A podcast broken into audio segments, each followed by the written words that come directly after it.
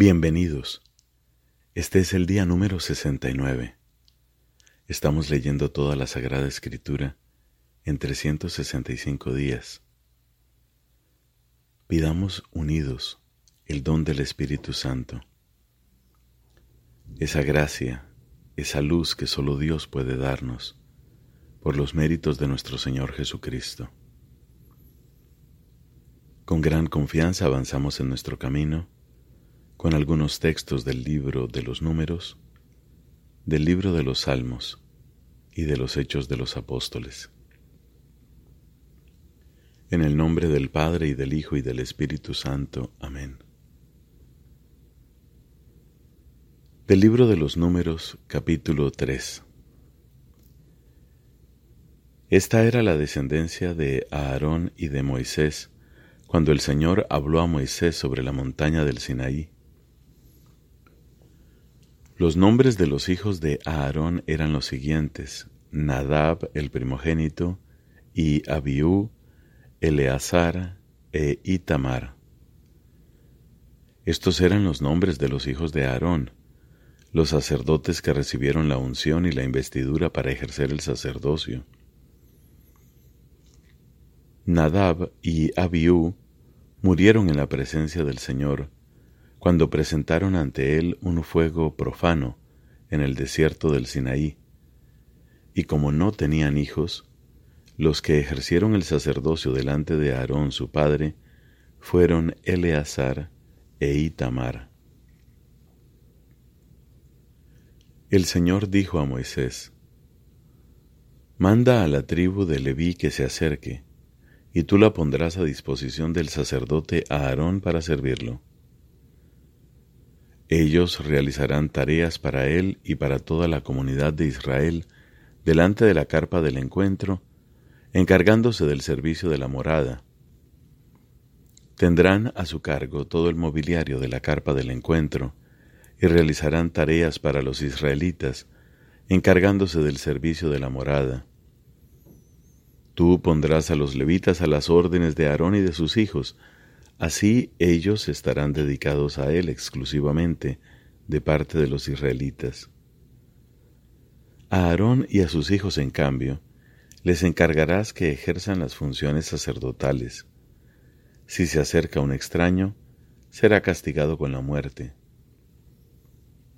El Señor dijo a Moisés, Entre todos los israelitas, en lugar de los primogénitos de aquellos que abren el seno materno, yo elijo a los descendientes de Leví. Los levitas me pertenecen, porque todo primogénito me pertenece.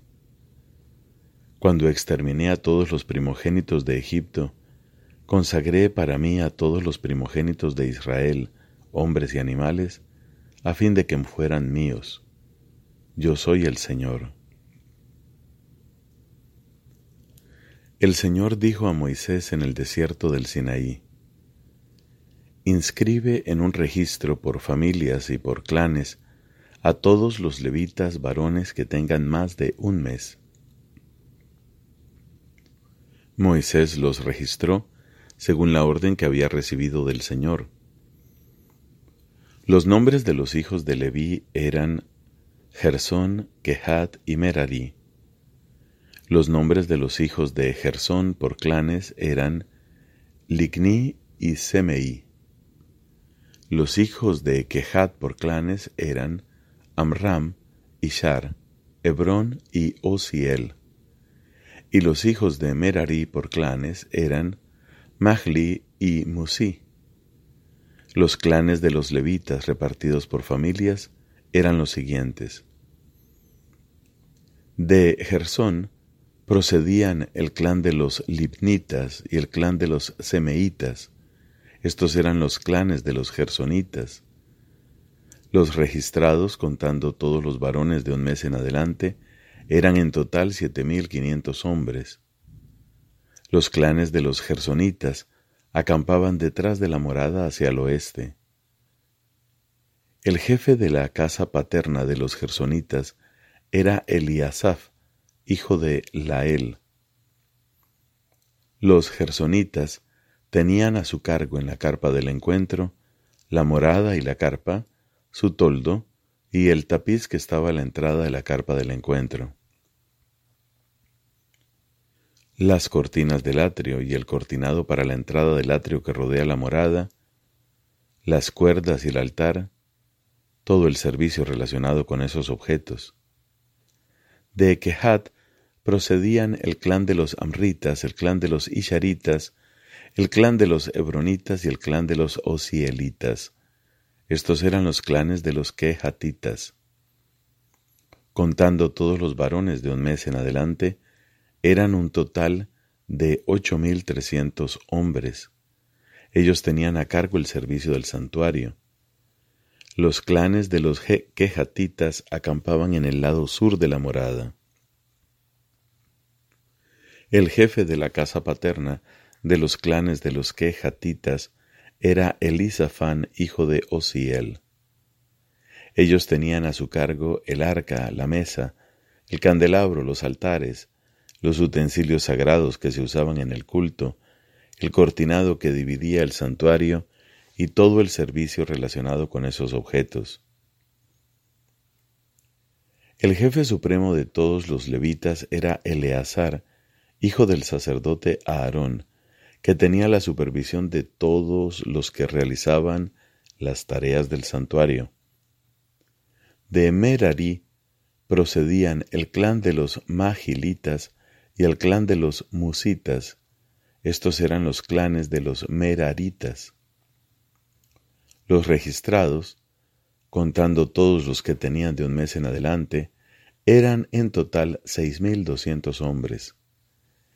El jefe de la casa paterna de los clanes de los Meraritas era Suriel, hijo de Abijail. Estos acampaban al norte de la morada. Los hijos de Merarí tenían a su cargo el cuidado de los bastidores de la morada, sus travesaños, sus postes, sus bases y todos sus enseres, todo el servicio relacionado con esos objetos.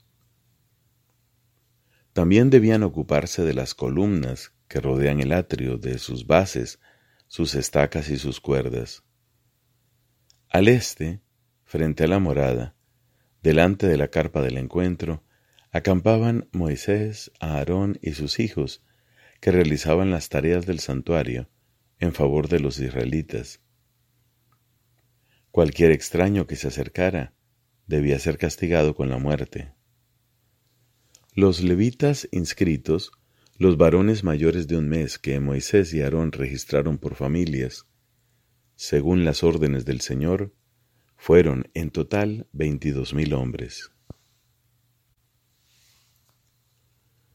El Señor dijo a Moisés, Realiza un censo de todos los primogénitos varones entre los israelitas de la edad de un mes en adelante, llevando cuenta de sus nombres Luego aparta para mí a los levitas, porque yo soy el Señor, en lugar de todos los primogénitos de los israelitas, y aparta también el ganado de los levitas, en lugar de todos los primogénitos del ganado de los israelitas. Entonces Moisés hizo el censo de todos los primogénitos entre los israelitas, como el Señor se lo había ordenado. Los primogénitos varones de un mes en adelante que fueron registrados eran en total veintidós mil doscientos setenta y tres hombres. Luego el Señor dijo a Moisés, Aparta a los levitas en lugar de todos los primogénitos israelitas, y aparta también el ganado de los israelitas. Los levitas serán para mí, yo soy el Señor. Y como precio del rescate, por los doscientos setenta y tres primogénitos israelitas que exceden el número de los levitas, toma cinco ciclos por cabeza en ciclos del santuario, teniendo en cuenta que cada ciclo equivale a veinte gueras, y entrega ese dinero a Aarón y a sus hijos como precio de rescate por la diferencia. Moisés tomó el dinero del rescate por aquellos primogénitos que excedían a los rescatados por los levitas, recibió el dinero de los primogénitos israelitas, 1365 ciclos en ciclos del santuario y entregó el dinero del rescate a Aarón y a sus hijos, según la orden que Moisés había recibido del Señor. El Señor dijo a Moisés y a Aarón, Realiza un censo especial de los levitas hijos de Quejad, por clanes y por familias Registra a todos los que puedan entrar en servicio para ejercer funciones en la carpa del encuentro, es decir, a los que tengan entre treinta y cincuenta años. Los quejatitas serán los responsables en la carpa del encuentro de los objetos más santos.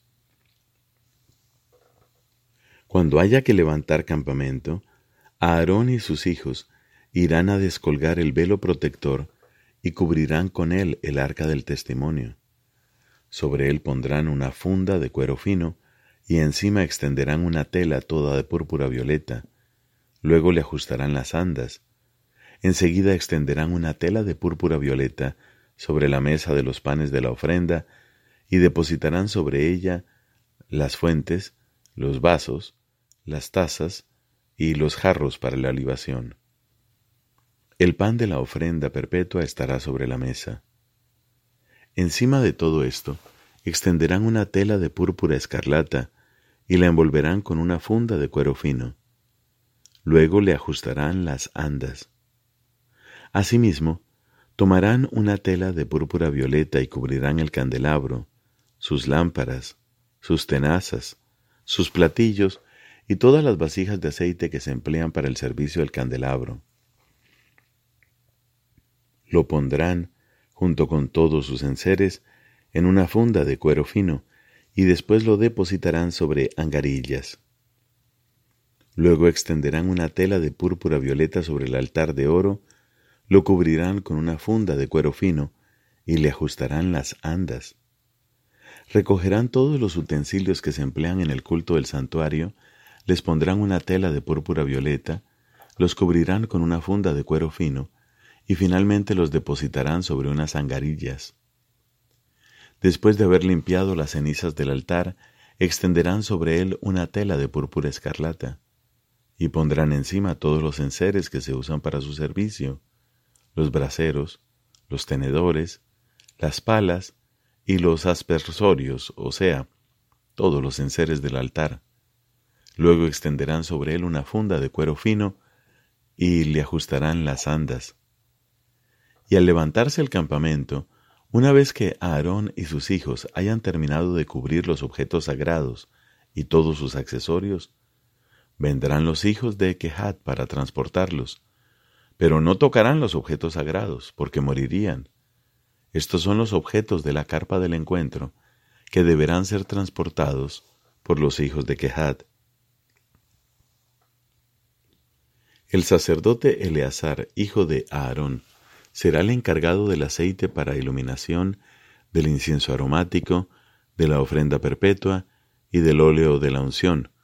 Ejercerá la supervisión de toda la morada, con todos los objetos sagrados y todos los utensilios que hay en ella. El Señor dijo a Moisés y a Aarón, No permitan que el grupo de los clanes de los quejatitas sea eliminado del número de los levitas. Por eso, para que puedan vivir y no mueran cuando se acerquen a los objetos más santos. Procedan con los quejatitas de la siguiente manera. Vendrán a Aarón y sus hijos y asignarán a cada uno de ellos su oficio y su carga, pero los quejatitas no entrarán a ver los objetos sagrados, ni siquiera un momento no sea que mueran.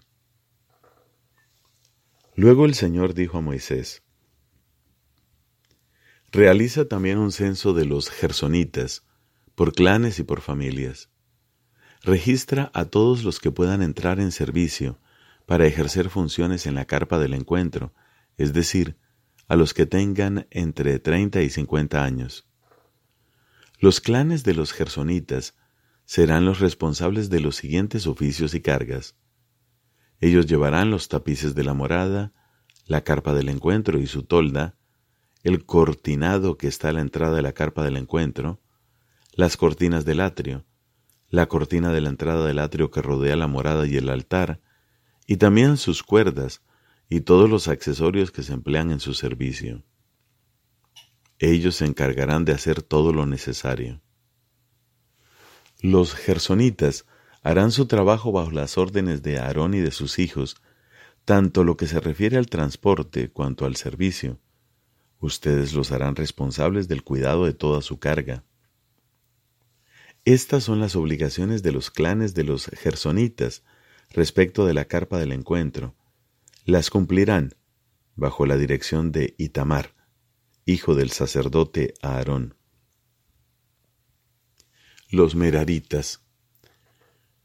En cuanto a ellos deberás registrar por clanes y por familias a todos los que puedan entrar en servicio para ejercer funciones en la carpa del encuentro, es decir, a los que tengan entre treinta y cincuenta años. Ellos tendrán a su cargo en la carpa del encuentro todos los oficios relacionados con el traslado de los siguientes objetos. Los bastidores de la morada con sus travesaños, columnas y bases. Las columnas que rodean el atrio con sus bases, estacas y cuerdas, con todos sus accesorios y todo su equipamiento. Además, deberán tener un inventario de los objetos que tienen la obligación de transportar. Estos son los oficios de los clanes de los Meraritas, con todas las obligaciones que deberán cumplir en la carpa del encuentro, bajo la dirección de Itamar, hijo del sacerdote Aarón. De esta manera, Moisés, Aarón y los jefes de la comunidad hicieron el censo de los quejatitas por clanes y por familias, registrando a todos los que podían entrar en servicio para ejercer funciones en la carpa del encuentro, es decir, a los que tenían entre 30 y 50 años. Los registrados por clanes fueron en total 2.750 hombres, estos fueron los inscritos en el registro de los clanes de los quejatitas, todos los que prestaban servicio en la carpa del encuentro. Moisés y Aarón los registraron según la orden que el Señor había dado por medio de Moisés. Los inscritos en el registro de los gersonitas por clanes y por familias, todos los que podían entrar en servicio para ejercer funciones en la carpa del encuentro, es decir, los que tenían entre 30 y 50 años fueron en total 2.630 hombres. Estos fueron los registrados en el censo de los clanes de los gersonitas, todos los que prestaban servicio en la carpa del encuentro, y que Moisés y Aarón registraron por orden del Señor. Los inscritos en el registro de los meraritas, por clanes y por familias, todos los que podían entrar en servicio para ejercer funciones en la carpa del encuentro, es decir, los que tenían entre 30 y 50 años, fueron en total 3.200 hombres. Estos fueron los inscritos en el registro de los clanes de los Meraritas, que Moisés y Aarón registraron según la orden que el Señor había dado por medio de Moisés. Todos los levitas que Moisés, Aarón y los jefes de Israel registraron por clanes y por familias, los que debían prestar servicios en el culto y traslado de la carpa del encuentro, es decir, los que tenían entre 30 y 50 años, fueron 8.580 hombres. A cada uno le fue asignada una obligación en el servicio y el traslado de la carpa, según la orden del Señor por medio de Moisés, y cada uno fue registrado como el Señor lo había ordenado a Moisés. Palabra de Dios. Te alabamos, Señor. Salmo número 71. Yo me refugio en ti, Señor, que nunca tenga que avergonzarme. Por tu justicia líbrame y rescátame, inclina tu oído hacia mí y sálvame. Sé para mí una roca protectora, tú que decidiste venir siempre en mi ayuda, porque tú eres mi roca y mi fortaleza. Líbrame, Dios mío, de las manos del impío, de las garras del malvado y del violento, porque tú, Señor, eres mi esperanza y mi seguridad desde mi juventud. En ti me apoyé desde las entrañas de mi madre, desde el seno materno fuiste mi protector mi alabanza está siempre ante ti. Soy un motivo de estupor para muchos, pero tú eres mi refugio poderoso. Mi boca proclamará tu alabanza y anunciará tu gloria todo el día. No me rechaces en el tiempo de mi vejez. No me abandones porque se agotan mis fuerzas. Mis enemigos hablan contra mí, y los que me acechan se confabulan diciendo, Dios lo tiene abandonado. Persíganlo, captúrenlo, porque no hay nadie quien lo libre. Oh Dios, no te quedes lejos de mí. Dios mío, ven pronto a socorrerme. Queden confundidos y humillados los que atentan contra mi vida. Queden cubiertos de oprobio y de vergüenza los que buscan mi perdición. Yo por mi parte seguiré esperando y te alabaré cada vez más. Mi boca anunciará incesantemente tus actos de justicia y salvación, aunque ni siquiera soy capaz de enumerarlos. Vendré a celebrar las proezas del Señor, evocaré tu justicia que es sólo tuya. Dios mío, tú me enseñaste desde mi juventud y hasta hoy he narrado tus maravillas. Ahora que estoy viejo y lleno de canas, no me abandones, Dios mío, hasta que anuncie las proezas de tu brazo a la generación que vendrá. Tu justicia llega hasta el cielo, oh Dios. Tú has hecho grandes cosas, y no hay nadie igual a ti, Dios mío. Me hiciste pasar por muchas angustias, pero de nuevo me darás la vida. Me harás subir de lo profundo de la tierra, acrecentarás mi dignidad y volverás a consolarme. Entonces te daré gracias con el arpa, por tu fidelidad, Dios mío. Te cantaré con la cítara, a ti el Santo de Israel. Mis labios te cantarán jubilosos, y también mi alma que tú redimiste. Yo hablaré de tu justicia todo el día, porque quedarán confundidos y avergonzados los que buscaban mi perdición. Padre, te da gloria tu Hijo en el Espíritu Santo como era en el principio, ahora y siempre, por los siglos de los siglos. Amén.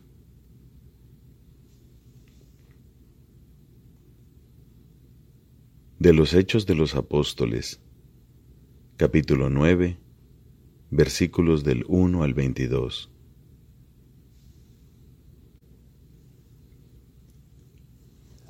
Saulo, que todavía respiraba amenazas de muerte contra los discípulos del Señor, se presentó al sumo sacerdote y le pidió cartas para las sinagogas de Damasco, a fin de traer encadenados a Jerusalén a los seguidores del camino del Señor que encontrara, hombres o mujeres. Y mientras iba de camino al acercarse a Damasco, una luz que venía del cielo lo envolvió de improviso con su resplandor. Y cayendo en tierra oyó una voz que le decía, Saulo, Saulo, ¿por qué me persigues? Él preguntó, ¿quién eres tú, Señor? Yo soy Jesús, a quien tú persigues, le respondió la voz. Ahora levántate y entra en la ciudad. Allí te dirán qué debes hacer. Los que lo acompañaban quedaron sin palabras porque oían la voz pero no veían a nadie. Saulo se levantó del suelo y aunque tenía los ojos abiertos no veía nada. Lo tomaron de la mano y lo llevaron a Damasco. Allí estuvo tres días sin ver y sin comer ni beber. Vivía entonces en Damasco un discípulo llamado Ananías, a quien el Señor dijo en una visión, Ananías. Él respondió, Aquí estoy, Señor. El Señor le dijo, Ve a la calle llamada recta y busca en casa de Judas a un tal Saulo de Tarso. Él está orando y ha visto en una visión a un hombre llamado Ananías que entraba y le imponía las manos para devolverle la vista. Ananías respondió, Señor, oí decir a muchos que este hombre hizo un gran daño a tus santos en Jerusalén y ahora está aquí con plenos poderes de los jefes de los sacerdotes para llevar presos a todos los que invocan tu nombre. El Señor le respondió, Ve a buscarlo, porque es un instrumento elegido por mí para llevar mi nombre a todas las naciones, a los reyes y al pueblo de Israel. Yo le haré ver cuánto tendrá que padecer por mi nombre. Ananías fue a la casa le impuso las manos y le dijo, Saulo, hermano mío, el Señor Jesús, el mismo que se te apareció en el camino, me envió a ti para que recobres la vista y quedes lleno del Espíritu Santo. En ese momento cayeron de sus ojos una especie de escamas y recobró la vista. Se levantó y fue bautizado. Después comió algo y recobró sus fuerzas. Saulo permaneció algunos días con los discípulos que vivían en Damasco y luego comenzó a predicar en las sinagogas que Jesús es el Hijo de Dios. Todos los que lo oían quedaban sorprendidos y decían, ¿No es este aquel mismo que perseguía en Jerusalén a los que invocan este nombre y que vino aquí para llevarlos presos ante los jefes de los sacerdotes? Pero Saulo, cada vez con más vigor, confundía a los judíos que vivían en Damasco, demostrándoles que Jesús es realmente el Mesías. Palabra de Dios. Te alabamos, Señor.